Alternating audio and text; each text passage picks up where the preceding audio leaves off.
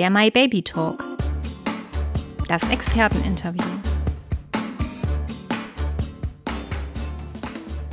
Dass die Kinder quasi nach vorne gucken dann ist es meistens so, dass die Beinchen doch eher senkrecht runterbaumeln und die Hüftgelenke eben nicht mehr angebeugt äh, sind und nicht mehr abgespreizt sind. Und vor allem ist es natürlich wichtig, dass das Kind äh, den Kopf richtig halten kann und auch den Rücken selber aufrecht halten kann, weil in dem Moment, wo man es nach vorne gucken lässt, muss es ja selber einen gewissen Muskeltonus aufbringen, um sich aufrecht zu halten und vor allem auch den Kopf hochzuhalten, weil sonst würde der die ganze Zeit nach vorne runterfallen.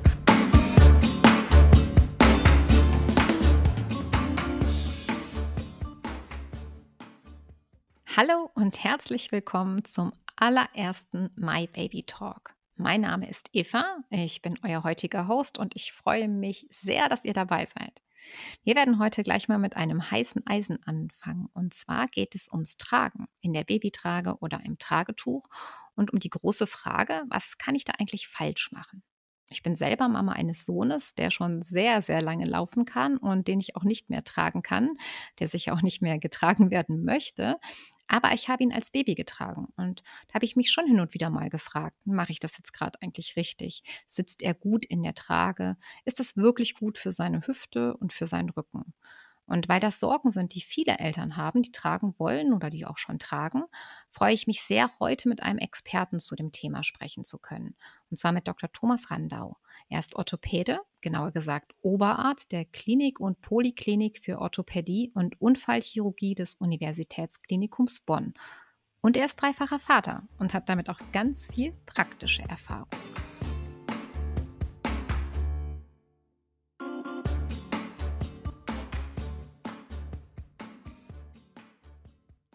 Die heutige Folge wird gesponsert von Krü, der App für deine Videosprechstunde. Das Problem kennen wirklich alle Eltern. Babys werden gerne abends, Freitagnachmittags oder am Wochenende krank. Die Kinderarztpraxis ist natürlich schon zu und ins Krankenhaus willst du auch nicht wirklich fahren. Musst du auch nicht, denn es gibt jetzt eine tolle Alternative als Ergänzung zu deinem vertrauten Kinderarzt. Die App Krü Immer bei dir, weil auf deinem Handy, wie ein Kinderarzt für die Handtasche, den du immer dabei hast. Mit erfahrenen Kinder- und Fachärzten. Einfach die App runterladen und in wenigen Minuten einen Termin für eine Videosprechstunde machen. Und das Beste, deine Krankenkasse bezahlt es ganz genau wie den Besuch beim Kinderarzt vor Ort. Unsere My Baby Mummies, die es schon genutzt haben, sind begeistert. Probier du es auch gleich aus. Die App heißt Krü, geschrieben K-R-Y. Einfach im App Store oder Play Store suchen oder den Link in unseren Show Notes verwenden. Und jetzt geht es los mit dem Interview. Ich wünsche euch ganz viel Spaß dabei. Ja, hallo und herzlich willkommen, Dr. Thomas Randau.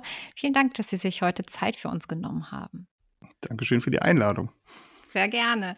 Ähm, wir werden uns ja heute viel über äh, das Tragen und die Hüfte unterhalten. Und äh, Sie als Orthopäde sind ja sozusagen der Spezialist, Spezialist für den Knochenaufbau. Was mich jetzt äh, sehr interessieren würde, so von Mutter zu Vater, haben Sie Ihre Kinder getragen, beziehungsweise tragen Sie sie? Ja, also ich habe alle meine drei Kinder getragen, beziehungsweise meine älteste Tochter, die inzwischen fast 15 ist, habe ich selber viel getragen. Und die mittlere Tochter und den Kleinen hat meine Frau dann viel getragen.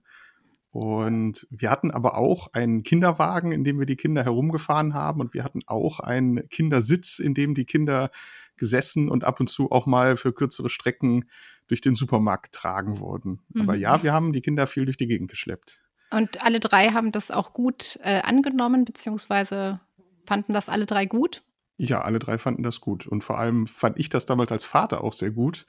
Und das war allerdings noch in der Zeit, wo man ab und zu da noch ein bisschen schief angeguckt worden ist, was jetzt ja heutzutage eigentlich nicht mehr der Fall ist. Aber vor 15 Jahren war das noch eher exotisch, dass man als Vater mit so einem Kängurubeutel vorm Bauch durch die Fußgängerzone gelaufen ist. Ja, vor allen Dingen die Väter, ne? Also das würde ich auch sagen. Äh, heute ist das ja sozusagen, gehört das zum Straßenbild, zumindest in den Großstädten dazu, dass man die Väter sieht mit den Tragen. Ähm, ja, vor 15 Jahren war es noch ein bisschen exotisch. Wenn man jetzt heute mal komisch angeguckt wird, könnte das eventuell daran liegen, dass man vielleicht falsch trägt. Damit kommen wir zu dem gesunden gesundheitlichen Thema wieder zurück. Ähm, die Hüfte, habe ich eben auch schon im Intro gesagt, die Hüfte ist ja so ein, ist ja so eine sozusagen Spezialthema äh, beim Thema Tragen. Warum ist das denn so? Was, was macht die Hüfte denn so zum, äh, zum Problemfall? Die Hüfte ist deshalb so ein besonderes Thema, weil Menschenbabys sich der Hüfte eigentlich noch nicht ganz fertig auf die Welt kommen.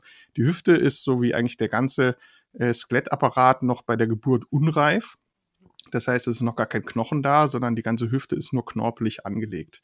Und das ist äh, dem geschuldet, dass wir im Rahmen unserer äh, Evolution immer größere Köpfe und immer bessere Gehirne für die Babys entwickelt haben. Und damit die eben noch durch den Geburtskanal passen, müssen sie ein kleines bisschen zu früh auf die Welt kommen. Und Menschenbabys sind eben sehr, sehr lange auf die Hilfe ihrer Eltern angewiesen. Äh, das sieht man eben auch bei Primaten, die ihre Kinder sehr lange äh, noch betreuen und sehr lange die Kinder bei den Eltern bleiben. Und äh, manche Dinge entwickeln sich eben erst im Laufe der frühen äh, Säuglingszeit dann ganz fertig. Und da gehört die Hüfte eben dazu. Mhm. Und dieses Knorpelige, also wenn man jetzt komplett medizinischer Laie ist, äh, so wie ich, äh, knorpelig heißt, es ist noch sehr weich und es ist quasi die Vorstufe von einem Knochen. Genau. Es ist sozusagen die Vorlage angelegt. Der, also die Hüfte hat ihre Form schon, aber die besteht eben noch nicht aus knöcherner Substanz, sondern eben nur aus Knorpel und entwickelt sich dann nach und nach, im Grunde bis zum Wachstumsabschluss, immer mehr in Knochen um. Und beim Säugling ist es so, dass eben ein kleiner Knochenkern im Hüftkopf schon angelegt ist und der wird immer größer. Und auch in der Hüftpfanne sind insgesamt drei Knochenkerne angelegt, die dann nach und nach die Hüftpfanne bilden. Und so zum Laufbeginn, also mit ungefähr einem Jahr, sind schon relativ große Anteile der Hüfte dann auch knöchern angelegt. Und bis zum Wachstumsabschluss, also bis man ganz ausgewachsen ist, bleiben dann noch die Wachstumsfugen dazwischen. Das ist weiter Knorpel. Und wenn die auch ganz zu sind, dann ist das Skelett eben fertig. Dann bleibt an Knorpel nur noch das, was wir eigentlich als Knorpel kennen, nämlich an den Gelenken übrig. Aber alles andere ist eben dann verknöchert. Und weil das noch so knorpelig und unreif ist, muss man auf bestimmte Dinge achten. Genau. Es gibt in der Medizin ein, äh, das sogenannte Wolfsche Gesetz, das sagt Form follows Function. Also der Knorpel und der Knochen sind beim Menschen oder eigentlich bei allen Säugetieren so, dass sie sich nach dem Bedarf bilden und ausrichten. Das sieht man auch beim Erwachsenen noch, zum Beispiel, wenn äh, Menschen ins Weltall fliegen, dann kommen sie zurück mit der Knochendichte einer 80-Jährigen äh, mhm. weil der Knochen in der Zeit einfach gemerkt hat, noch keine Schwerkraft da, dann baue ich mal ganz viel Substanz ab und auch Muskelmasse geht verloren. Das heißt, der Körper arbeitet sehr effizient und lagert nur dort Sachen an, wo sie auch wirklich gebraucht werden. Und auch bei der Hüfte ist es eben so, dass die sich nur dort ausbildet, wo der Körper das Gefühl hat, dass es auch gebraucht wird. Und deshalb ist es eben bei der Säuglingshüfte ganz wichtig, dass die Kraft, die auf die Hüfte wirkt, in die richtige Richtung wirkt, damit die Hüftpfanne und der Hüftkopf sich zum richtigen Kugelgelenk auch ausbilden können. Mhm. Wenn man jetzt als äh, ja, Redakteur oder als Mama oder als Papa auf der Suche zum Thema äh, Tragen unterwegs ist, in den Foren da so ein bisschen recherchiert, dann trifft man ja ganz schnell auf diesen Begriff Hüftdysplasie, ähm, den vielleicht jeder dann schon mal irgendwie gelesen hat, aber so eine richtig genaue Vorstellung davon, was das eigentlich ist, ähm, haben wahrscheinlich die wenigsten. Äh, könnten Sie das mal erklären? Also die Hüftdysplasie beschreibt eine der häufigsten Anlage, Anomalien äh, bei Menschen. Es ist sehr unterschiedlich, wie häufig das in der Bevölkerung anzutreffen ist. In Deutschland geht man davon aus, dass es ungefähr ein Prozent der Kinder sind, die geboren werden, die eben eine Hüftdysplasie haben. Äh, ganz grob versteht man darunter, dass eben der Hüftkopf und die Hüftpfanne nicht perfekt zueinander passen. Die Hüfte ist ein Kugelgelenk, das heißt, der Hüftkopf ist relativ kugelrund und die Pfanne ist also halbkreisförmig äh, und umgibt den Kopf eigentlich sehr gut und nimmt die Last eben sehr gut auf. Bei der Hüftdysplasie ist es so, dass in der Regel die Pfanne nicht richtig ausgebildet ist und eben keine Halbschalenform hat, sondern meistens nach oben und nach hinten ausläuft, sodass die Überdachung und die Führung des Hüftkopfes in der Pfanne eben äh, nicht ideal ist. Und das kann verschiedene Ausprägungen annehmen. Und in der höchsten Ausprägung, also im schlimmsten Fall, kann das so weit gehen, dass der Hüftkopf gar nicht mehr in der Pfanne sitzt, sondern quasi nach hinten oben aus der Pfanne herausgeht. Also dann spricht man von der sogenannten angeborenen Hüftgelenksluxation, also dem angeborenen ausgekugelten Hüftgelenk. Mhm. Und die, es gibt verschiedene Risikofaktoren für eine Hüftgelenksdysplasie. Das eine ist, so wie alles in der Medizin, die genetische Anlage. Also wenn in der Familie bekannt ist, dass Mutter oder Tante oder ein anderes Kind aus der Familie schon eine Hüftdysplasie hatte, dann ist das Risiko, dass weitere Kinder das bekommen, auch besonders groß. Dazu kommt alles, was irgendwie den Raum im Mutter Mutterleib besonders eng gemacht hat, also zu wenig Fruchtwasser zum Beispiel oder Beckenendlage oder auch Mehrlingsschwangerschaften können eine Hüftdysplasie, können das Risiko für eine Hüftdysplasie zusätzlich erhöhen. Mhm. Und man kommt also, das heißt, man kommt mit einer Hüftdysplasie auf die Welt, aber sie entsteht nicht durchs Tragen. Könnte man das so grob zusammenfassen? Na, man kommt mit einer Hüfte auf die Welt, die eventuell eine Anlage dazu hat, eine dysplastische Form zu entwickeln. Es gibt auch Säuglinge, mhm. die kommen tatsächlich schon mit einer luxierten, also mit einer ausgekugelten Hüfte äh, auf die Welt. Das ist aber zum Glück sehr, sehr selten. Aber es gibt eben Kinder, die kommen mit einer äh, Anlagestörung oder einer äh, Anlage auf die Welt, die eine Hüftdysplasie begünstigt. Und gerade bei diesen Kindern ist es eben besonders wichtig, darauf zu achten, äh, dass man beim Tragen die Stellung der Hüftgelenke so hält, dass eben eine weitere Ausreifung in möglichst guter Stellung passieren kann. Mhm. Und es ist aber schon so, dass man diese, ähm, ja, diese Hüftdysplasie feststellt bei Untersuchungen. Also das ist jetzt nicht so, dass ich als Eltern hoffen muss, äh, dass äh, mein Kind mit einer gesunden Hüfte auf die Welt kommt, sondern das wird bei einer bestimmten U-Untersuchung auch sowieso gecheckt. Genau. Bei der, normalerweise gehört es zur U3, dass die Hüfte mittels einer Ultraschalluntersuchung einmal gescreent wird und dass man ausmisst, wie gut die Überdachung und wie gut die Führung des Hüftgelenkes ist. Diese Ultraschalluntersuchung ist in den 1980er Jahren oder 1980 von Professor Graf das erste Mal äh, für den deutschsprachigen Raum beschrieben worden. Und er hat im Grunde einen Standard definiert, wie genau der Ultraschallkopf eingestellt werden muss und was genau man ausmessen soll, um eben eine Hüftgelenksdysplasie frühzeitig zu erkennen. Und das gehört in Deutschland inzwischen standardmäßig zur U3-Untersuchung dazu. Man mhm. kann bei Kindern, die ein hohes Risiko haben, eine Hüftgelenksdysplasie zu entwickeln, kann man das auch schon bei der U2 machen. Also zu früh geht eigentlich nicht. Das Problem ist, wenn man es bei der U2 macht, dann stellt man bei relativ vielen Säuglingen fest, dass die Hüfte eben noch nicht ganz reif ist. Eingangs ja schon mal besprochen, dass bei der Geburt Kinder eben, was den Skelettapparat anbelangt, noch nicht ganz fertig sind. Und je früher man guckt, desto eher sieht man, dass eben die Hüfte noch nicht ganz ausgereift ist.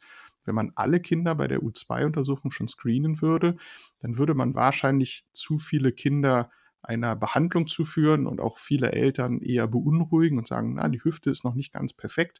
Das ist aber äh, in diesem, in diesem frühen Zustand bei ungefähr 30 oder sogar 40 Prozent der Säuglinge noch ganz normal. Und die U3 ist dann ja so ungefähr vier Wochen später. Äh, zu dem Zeitpunkt haben sich die allermeisten Hüften dann schon ausgereift. Aber bei Kindern, die eben ein hohes Risiko haben, hat man zu dem Zeitpunkt eventuell auch schon die ersten vier Wochen verpasst, in denen man eine bestimmte Therapie hätte durchführen können. Mhm. Nehmen wir jetzt mal an, die Hüfte ist soweit, ist soweit in Ordnung. Dann äh, möchte ich gerne tragen, beziehungsweise können wir ja später auch noch mal kurz darüber sprechen, ob, ob, ob, Tragen auch so eine Form von Therapie sein kann. Also ich möchte gerne tragen und schaue mir die äh, Tragen an, die es im Angebot gibt. Was sind denn jetzt so Dinge, auf die ich achten muss beim Tragen, ähm, ja, dass die Hüfte sozusagen dabei ähm, nicht geschont oder auch geschont wird, aber auch sozusagen, dass die, die Hüfte einfach gut sitzt, wenn man das so sagen kann, oder das Baby hüftgerecht sitzt. Also zum Tragen, das Tragen an sich ist ja eine relativ neue Erscheinung, darf man ja sagen. Ähm, also ich bin als Kind glaube ich, nicht viel getragen worden. Natürlich mal auf dem, auf dem Arm der Eltern hin und her, aber zum Transport, beim Einkaufen oder im Supermarkt äh, haben, glaube ich, die meisten äh, aus meiner Generation haben im Kinderwagen gelegen äh, und sind durch die Gegend geschoben worden. Und trotzdem, äh, also ich gehöre zu der Generation, die schon einen Hüftultraschall bekommen hat und meine Hüften waren in Ordnung und meine Hüften haben sich auch ohne Tragen oder ohne große Überlegung zum Tragen gut entwickelt und das geht den allermeisten so. Also seit wir das Ultraschall-Screening machen, ist die Hüftdysplasie äh, in Deutschland deutlich geringer geworden. Das sehen wir auch in anderen epidemiologischen Studien, dass eben solche vorbeugenden Maßnahmen, solche Screening-Untersuchungen eine sehr, sehr gute Maßnahme sind, die Kinder früh zu identifizieren, die Therapiebedarf haben. Wenn ich mein Kind tragen will, dann ist es erstmal so, dass das, glaube ich, immer gut ist, das Kind nah bei sich zu haben. Das Tragen hat ja nicht nur eine Transportfunktion, sondern hat auch eine ganz wichtige Funktion beim Bonding. Man ist seinem Kind sehr nah. Das Kind ist dicht bei den Eltern, bei dem Vater, bei der Mutter, ähm, hat viel Körperkontakt, hat den, den Geruch, den Herzschlag und all diese Dinge, die es aus dem Mutterleib irgendwie auch schon ein bisschen kennt. Und insofern ist Tragen an sich sicher für sowohl die Eltern als auch für die Kinder äh, ein sehr positives Erlebnis. Und deshalb finde ich es sehr gut, dass sich das eben wieder äh, etabliert hat und auch wieder zum normalen Straßenbild gehört und keiner mehr komisch guckt, wenn der Papa das Baby durch die Gegend trägt. Wenn man jetzt speziell auf die Hüftgelenke gucken will, dann ist es so, dass beim Tragen man darauf achten sollte, dass die Hüften möglichst in der physiologischen Stellung sind, in der sie am besten ausreifen. Man kann sich das so grob vereinfacht vorstellen, wenn man sich mal überlegt, wie denn unsere Vorgänger, also die äh, Primaten, die Menschenaffen, ihre Babys transportieren.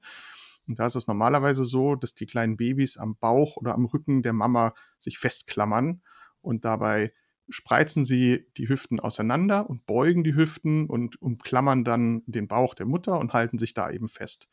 Und das ist eigentlich die Position, in der der Hüftkopf am besten in die Pfanne hineingedrückt wird und eben nicht nach oben weggedrückt wird, wo er nicht hingehört.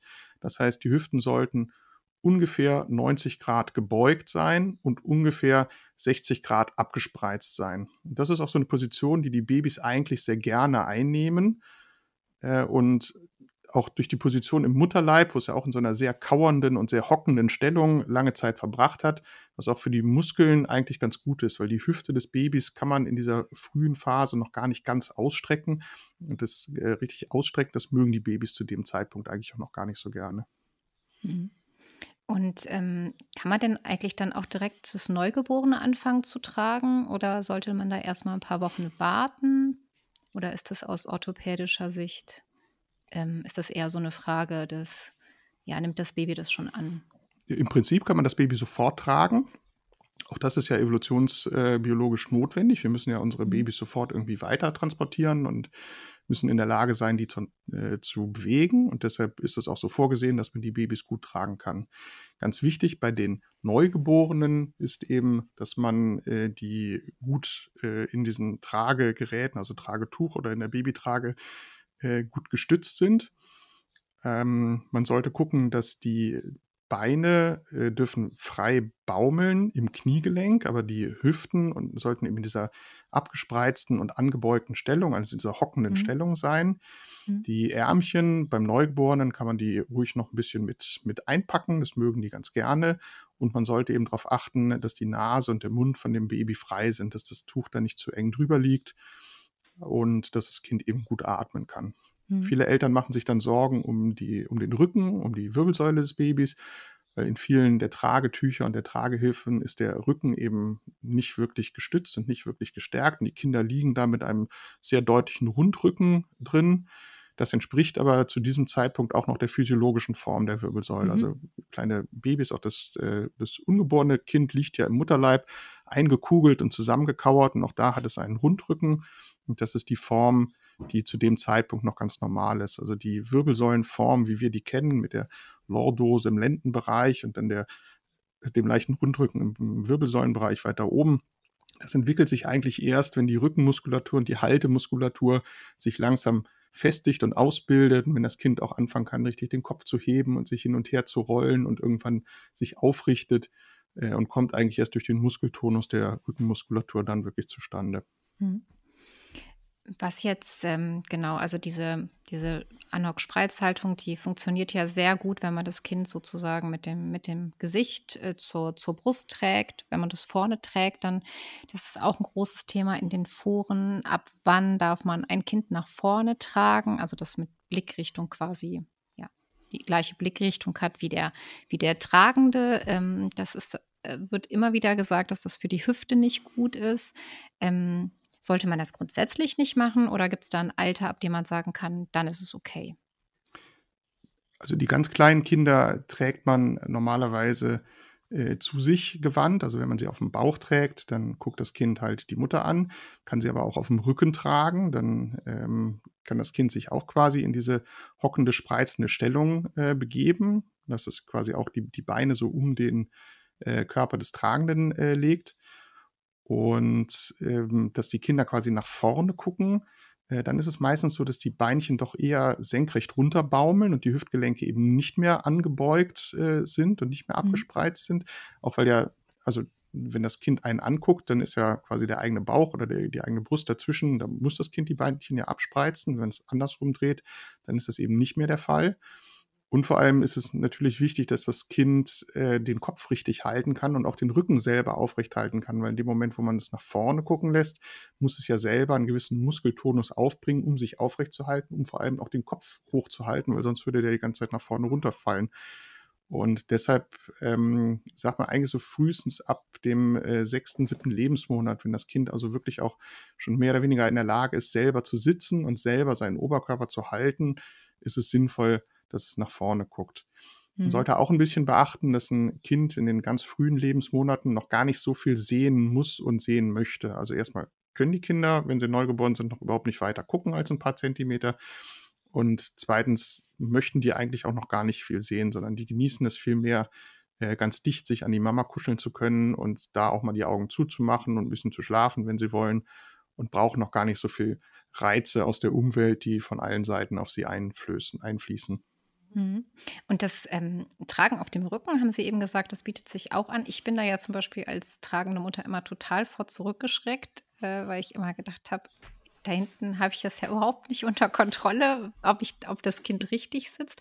Irgendwie hatte ich, fällt mir gerade selber auf, dass das eigentlich unlogisch ist, dass ich immer gedacht habe, hinten sind die Beine viel zu weit gespreizt, wobei meine Taille ja von hinten genauso ausschaut wie von vorne. Also hinten tragen, auf dem Rücken tragen ist durchaus was, was man auch vor dem sechsten Monat machen könnte.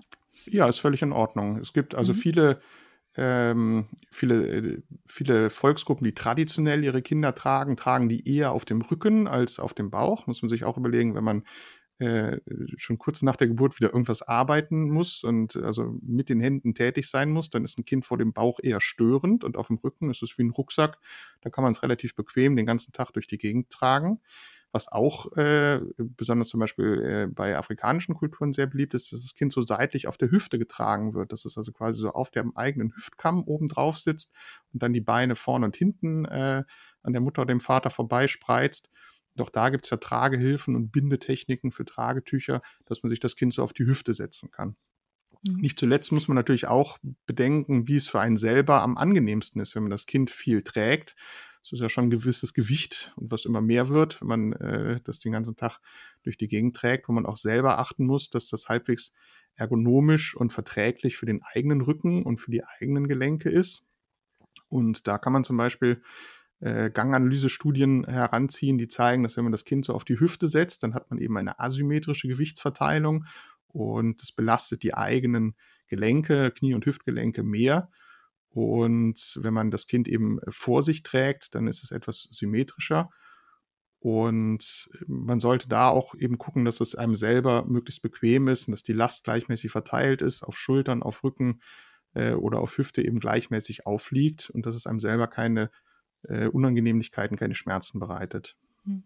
Gibt es denn dabei Erwachsenen, also bei Eltern, Müttern gerade nach der Geburt, irgendein, gäbe es da irgendeinen Grund, eine Indikation, warum man dann nicht tragen sollte? Oder wenn man jetzt häufig irgendwie Ischias-Schmerzen hat oder vielleicht schon mal einen Bandscheibenvorfall hatte, sollte man dann eher nicht tragen? Nein, das würde ich so pauschal nicht sagen. Solange das äh, schmerzfrei und bequem geht, sollte man das auch machen. Gerade bei Rückenschmerzen kann ja äh, Bewegung, Aktivität durchaus hilfreich sein und Schonung ist gar nicht unbedingt das Beste. Wenn man die Kinder in einem Tragetuch oder einer Tragehilfe äh, trägt, dann ist es normalerweise sehr dicht am eigenen Körperstamm. Damit ist eigentlich die Schwerpunktverteilung äh, ganz günstig. Man sollte dann halt ein bisschen darauf achten, dass man sich äh, rückengerecht äh, verhält, also dass man jetzt nicht sich nach vorne beugt, um irgendwas aufzuheben. Das ist für das Kind auch nicht so angenehm, weil es sonst ja so nach unten rutscht und unten fällt, sondern eher in die Knie geht, in die Hocke geht. Und ansonsten, wenn derjenige, der das Kind trägt oder diejenige, die das Kind trägt, muss ja sonst auch nicht zusätzlich noch irgendwas tragen. Dafür gibt es dann ja eventuell den anderen Elternteil oder andere helfende Personen, die das übernehmen können.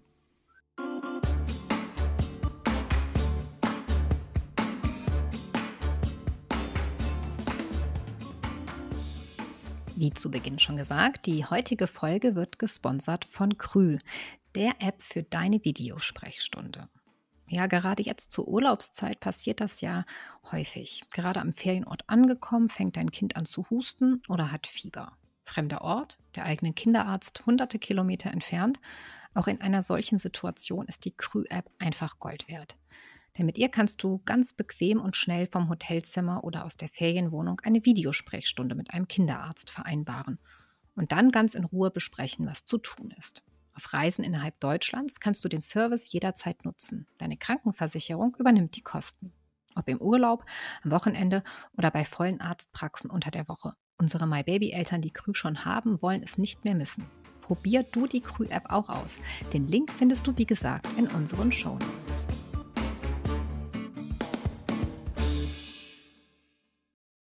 Dann gibt es ja noch Großeltern beziehungsweise vielleicht die ältere Nachbarin oder wen auch immer. Häufig sind es Menschen älteren Semesters, die diesem Tragen irgendwie so ein bisschen skeptisch entgegenstehen, das doch irgendwie exotisch finden und dann gerne mal sagen, da lernt das Kind aber doch das Laufen oder das Krabbeln gar nicht, wenn du es die ganze Zeit trägst. Was lässt sich dem denn kompetent, äh, kompetentes entgegnen?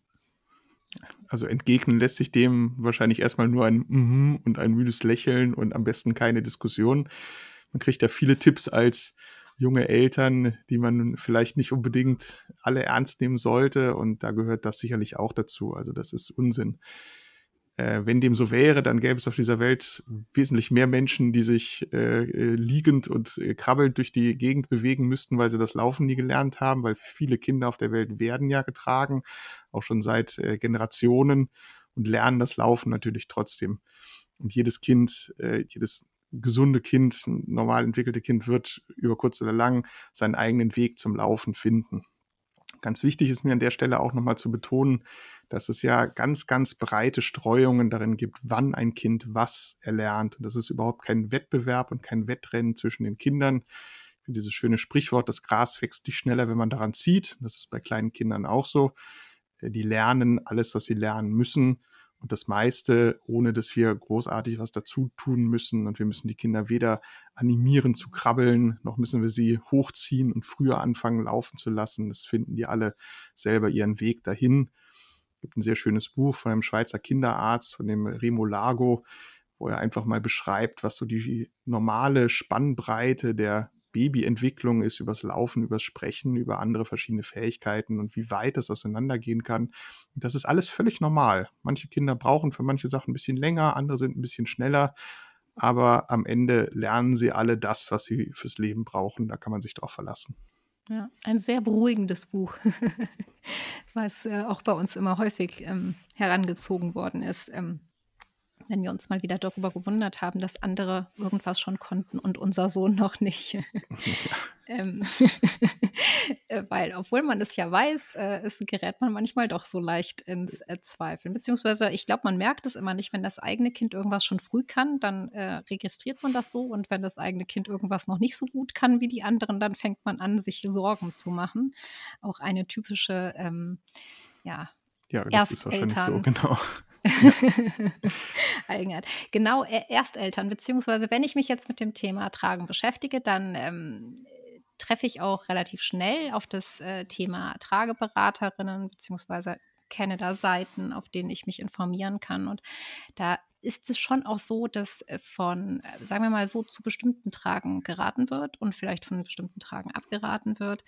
Ähm, wenn Sie jetzt so durch die äh, Stadt äh, laufen, in der Sie leben und äh, tragende Mütter und Väter sehen, können Sie das irgendwie sagen, dass es viele Tragen gibt, die man nicht benutzen sollte? Oder sind die Tragen eigentlich heute alle so, dass wenn man diese Themen, die wir eben besprochen haben, beachtet, man eigentlich jetzt nicht so viel falsch machen kann? Also zu dem Thema Trageberater äh, oder Trageberaterin, das ist natürlich ähm, relativ komplex und lässt sich nicht so pauschalisieren. Äh, der Begriff Trageberaterin ist kein geschützter, das heißt letztlich kann sich jeder so nennen, der das möchte. Und viele nennen sich dann zertifizierter Trageberaterin. Äh, und da muss man eben gucken, wer hat dieses Zertifikat ausgestellt. Auch Zertifikate erstellen äh, ist nicht verboten. Und im Prinzip könnte ich Ihnen, Frau Becker, jetzt nach Abschluss dieses Podcasts äh, ein Zertifikat ausstellen und dann dürfen Sie sich ärztlich zertifizierte Trageberaterin nennen, wenn Sie das möchten. Ja, gerne. Ähm, das heißt, wenn man ähm, auf die Beratungen zurückgreift, dann sollte man auch immer ein bisschen gucken, was ist der Hintergrund von der Person, die das anbietet. Da gibt es sehr, sehr viele äh, sehr gute und sehr, sehr seriöse Einrichtungen, die sich wirklich viel mit dem Thema auseinandersetzen äh, und die Eltern auch kompetent äh, beraten. Ich finde es immer schwierig, wenn es dann irgendwie gebunden an bestimmte Industrieprodukte ist und man relativ schnell den Eindruck bekommt, dass ein Trageberater, eine Trageberaterin ein ganz bestimmtes Produkt als das Nonplusultra verkauft und sagt, nur damit äh, kannst du dein Baby transportieren und nur dieses ist gut für die Hüften. Da sollte man immer vielleicht ein bisschen skeptisch werden. Mhm. Äh, in der Tat gibt es Unterschiede zwischen den Produkten und manche sind vielleicht etwas besser geeignet als andere, aber im Prinzip kann man das auch selber relativ gut äh, den Produkten ansehen. Also wichtig ist eben, dass die Kinder in dieser Hock-Spreizstellung äh, in, dem, in der Tragehilfe sitzen können. Wichtig ist, dass die Kniegelenke nicht eingeschnürt werden, dass also die Trage idealerweise ähm, so am, am unteren Drittel des Oberschenkels aufhört, dass die Knie selber aber frei sind, dass es also nicht das Tuch oder die Tragehilfe bis in die Kniekehle hineingeht, weil es da dann eben so ein bisschen einschnüren kann und das für die Kinder unangenehm ist. Ähm, und die, die Knie dürfen aber, wie gesagt, eben frei baumeln, mhm. was dann äh, die Flexibilität anbelangt. Viele Produkte bieten es ja an, dass man es eben auf dem Rücken und auf dem Bauch tragen kann und auf der Seite und verschiedene Bindetechniken für die Tragetücher äh, sind da, dass man eben verschiedene Positionen einnehmen kann. Ähm, das ist sicherlich eher Geschmackssache, als dass man da wirklich fundierte Unterschiede zwischen den einzelnen Produkten nachweisen kann. Mhm. Am Ende muss man sagen, es gibt ganz, ganz wenig oder eigentlich keine wissenschaftlichen Studien, die jetzt irgendwie verschiedene Produkte gegeneinander vergleichen und sagen würden, das eine ist besser als das andere. Ähm, das ist ja logistisch auch fast nicht machbar. Man müsste die Kinder ja über 20, 25, 30 Jahre nachverfolgen und Röntgenbilder machen und gucken, welche Hüfte sieht jetzt wie aus. Und bei der doch insgesamt sehr selten vorkommenden äh, Hüftdysplasie, das ist ja durch Screening wirklich gut abgedeckt, ähm, bräuchte man ja Unmengen an Fallzahlen, um da irgendwelche Unterschiede zu sehen. Mhm. Und ich glaube, man muss das ein bisschen ausprobieren, gucken, welches Produkt passt zu einem. Also ich persönlich habe für meine erste Tochter dann auch mal so ein Tragetuch gehabt. Das hatte uns eine Freundin empfohlen und habe mich da unglaublich schwer mitgetan und war überhaupt nicht in der Lage, das so zu binden, dass das irgendwie halbwegs an mir äh, gesessen hat und das Kind da irgendwie reingepasst hat. Deshalb haben wir uns damals für ein kommerzielles Produkt äh, entschieden. Und das ist, glaube ich, ähm, mehr äh, ja, mehr Kunst als Wissenschaft, wenn man das so sagen darf. Ja, ich erinnere mich auch noch an lange Stoffbaden und den Gedanken, wann ist es zu Ende? Also das Tuch nicht. genau. Nicht das, äh, genau, also meine. Ja, aber ich glaube, wenn man damit umgehen kann, sind die unglaublich vielseitig. Ne? Ja, Dann kann man also, eben auch größere Kinder damit noch äh, äh, einbinden und festbinden. Und das, äh, ich, ich glaube, für Menschen, die das können, ist das sicherlich keine schlechte Alternative. Ja, das ist aber jetzt auch nochmal so, da habe ich jetzt gerade eine Freundin vor Augen, die ihren äh, Sohn echt sehr lange getragen hat. Also wenn die dann so eine Wanderung gemacht haben, hat die den noch mit ja, so drei, vier Jahren getragen. Da habe ich mich immer gefragt, Jetzt fange ich selber mit dem älteren Semester an. Da habe ich mich immer gefragt, ist das eigentlich noch so gut in dem Alter? Also ist das für den Rücken der Mutter gut, wenn ich so einen Vierjährigen noch trage über längere Strecken? ja, das kommt ja sehr auf die Konstitution und die äh, Robustheit der Mutter an, wenn sie das machen möchte und wenn sie das schmerzfrei äh, kann, dann spricht da überhaupt nichts dagegen, dass sie das auch macht. Es gibt Leute, die trecken durch die Alpen mit 20 Kilo Gepäckrucksack mhm.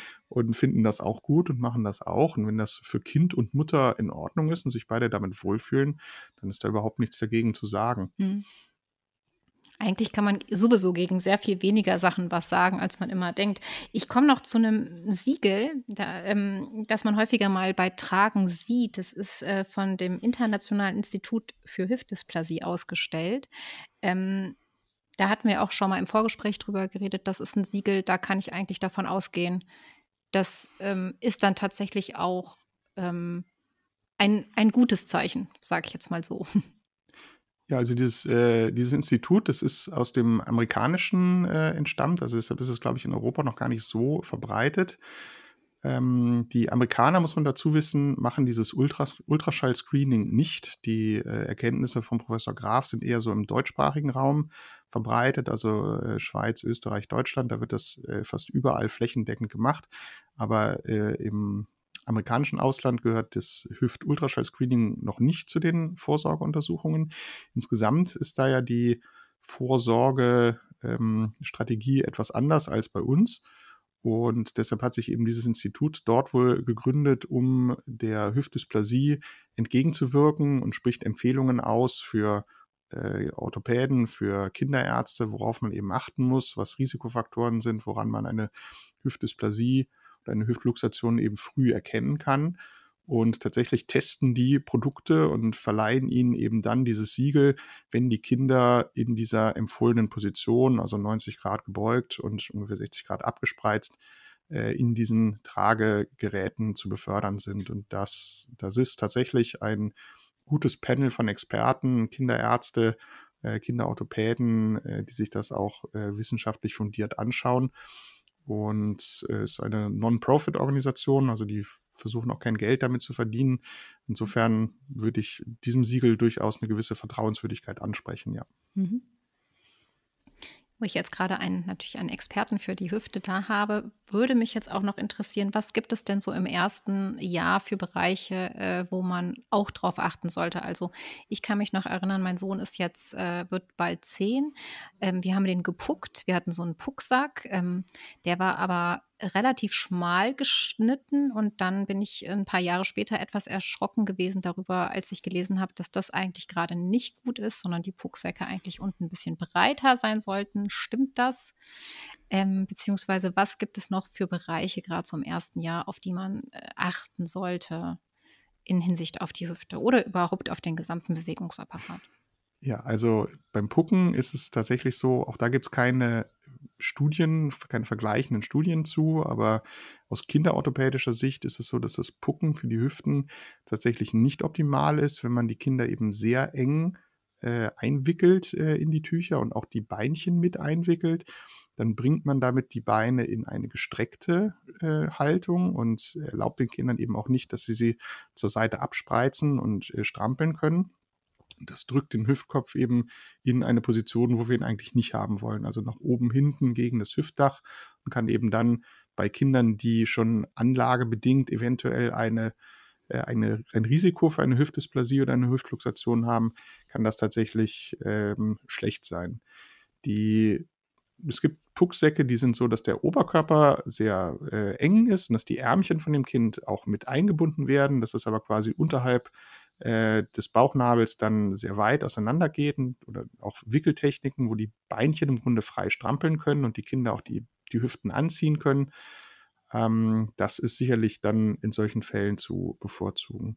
Mhm. Das Pucken hilft also auch nachweislich eben bei Kindern, die sehr unruhig sind und äh, viel weinen und schlecht schlafen. Also man kann die, die Schlafdauer äh, der Kinder damit etwas erhöhen. Man kann sie etwas beruhigen, weil sie sich eben ähm, so ein bisschen an das Mutterleibsgefühl zurückerinnert fühlen sollen und das den Kindern eben Beruhigung geben soll.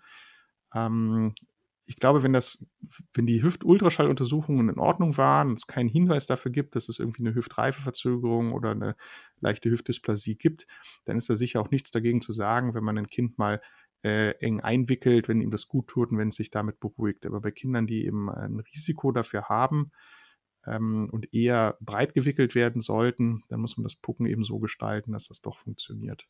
Mhm. Ansonsten gilt im ersten Jahr eigentlich, dass man die U-Untersuchungen unbedingt wahrnehmen sollte, so wie sie auch äh, vorgesehen sind. Äh, dazu gehört eben spätestens bei der U3 der Hüftultraschall. Man sollte beim Hüftultraschall eben auch darauf achten, dass das von einem erfahrenen Untersucher durchgeführt wird, der das sehr häufig macht.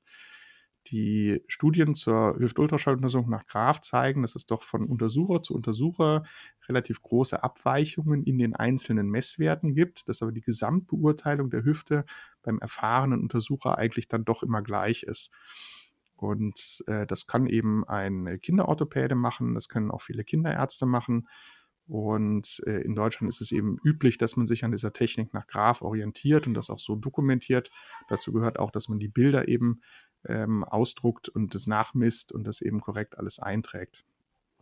Und ich empfehle auch, oder wir empfehlen bei uns in der Uni Bonn, in der Kinderorthopädie, dass äh, Kinder, die eben Risikofaktoren haben, schon bei der U2 den Hüftultraschall bekommen und nicht erst bei der U3, damit, wenn man eben etwas sieht dort, dass man früher äh, mit Therapie anfangen kann. Und gerade in den ersten Lebenswochen, wo die Babys ohnehin noch nicht so sehr viel tun und meiste Zeit liegen und äh, essen und schlafen und jetzt motorisch sich noch nicht so ganz schnell weiterentwickeln, ähm, in der Zeit kann man sie eben sehr, sehr gut auch breit wickeln, dass die Beinchen auch ohne eine Spreizhose oder ohne irgendwelche Orthesen einfach ein bisschen gebeugt und abgespreizt sind und der Hüftkopf eben in eine gute Position kommt. Mhm. Ansonsten äh, ist wichtig, dass man, wenn man sich unsicher ist, was die äh, Skelettentwicklung anbelangt und was die motorische Entwicklung des Kindes anbelangt, dass man eben mit einem Fachperson darüber sprechen kann. Das kann die Hebamme sein, das kann der Kinderarzt sein, es kann aber auch der Kinderorthopäde sein, äh, wo man sich dann eben in entsprechende Zentren begeben kann und sich eben beraten kann und Hilfe holen kann und gucken kann, was, ob da irgendein Handlungsbedarf ist oder nicht. Und natürlich ist man als junge Eltern immer sehr besorgt und sieht, glaube ich, immer eher die, äh, die erschreckenden Dinge schneller als die Sachen, die einfach ganz normal laufen. Aber ich glaube, keiner ist einem böse, wenn man lieber einmal mehr fragt als einmal zu wenig und sich nochmal mhm. Beratung holt. Und andersherum, ähm, wenn ich jetzt mein äh, Kind, ähm, mein Baby in der Babyschale im Auto transportiere, es ähm, eingeschlafen ist und es dann mit in die Wohnung oder ins Haus nehme und noch äh, 20 Minuten in der Babyschale schlafen lasse, ähm, kann ich das machen oder sollte ich das lieber nicht machen? Wenn Sie sich in der Zeit dann noch einen Tee und ein Stück Kuchen machen hm. und sich in Ruhe hinsetzen und mal 20 Minuten Luft holen, das schlafende Kind beobachten und neue Kraft für den Rest des Tages schöpfen, dann ist das, glaube ich, das Beste, was Sie machen können. Ja, das ist eigentlich auch ein sehr schönes Schlusswort, denke ich. Also könnte man zusammenfassen. Ähm, beziehungsweise, was würden Sie sagen, ähm, wenn man jetzt so ein Gefühl hat, ich würde gern tragen, sollte man es auch machen, oder? Unbedingt, ja. Wenn man das Kind tragen möchte, dann sollte man das unbedingt machen. Wenn man die Screening-Untersuchungen wahrgenommen hat und mit der Hüfte alles in Ordnung ist, dann ist das Risiko, dass sie durch Tragen, wie auch immer sie es machen, die Hüfte ihres Kindes schädigen, eigentlich gleich null. Und wenn der Kinderarzt oder der Kinderorthopäde gesagt hat, na, da ist eine Hüftreifeverzögerung da und man sollte eben darauf achten, dass die Beinchen abgespreizt und gebeugt sind, dann sollte man eben darauf achten, dass das auch beim Tragen so ist. Und im Prinzip macht man eben mit den äh, modernen Tragesystemen, die diese Position einhalten, diese Spreizhockstellung äh, der Kinder äh, begünstigen, ähm, macht man sicherlich nichts falsch. Und ich glaube, das ist äh, ein schönes Gefühl, wenn man das Kind immer ganz nah bei sich hat und das tragen kann. Das tut den meisten Eltern den Kindern gut. Auf der anderen Seite gibt es auch keine Pflicht dazu. Sie schädigen ihr Kind auch in keinster Weise, wenn sie das nicht möchten oder nicht können. Wenn sie sagen, das ist mir zu schwer, davon kriege ich Rückenschmerzen, das stresst mich, dann machen sie es nicht. Dann fahren sie das Kind im Kinderwagen rum und kuscheln sie so mit ihm. Und das ist genauso gut. Und das äh, wird auch zu einem hüftgesunden und glücklichen Kleinkind führen. Das ist ein sehr schöner Abschluss. Ich finde das Thema, äh, ich könnte jetzt noch, glaube ich, drei Stunden äh, weiterreden. Vielleicht machen wir auch tatsächlich noch ein weiteres Interview zu einem anderen Thema, ähm, ja, rund um äh, die Körperentwicklung, den Bewegungsapparat. Jetzt danke ich Ihnen aber erstmal für dieses erhellende, interessante Gespräch und sage auf Wiedersehen. Vielen Dank.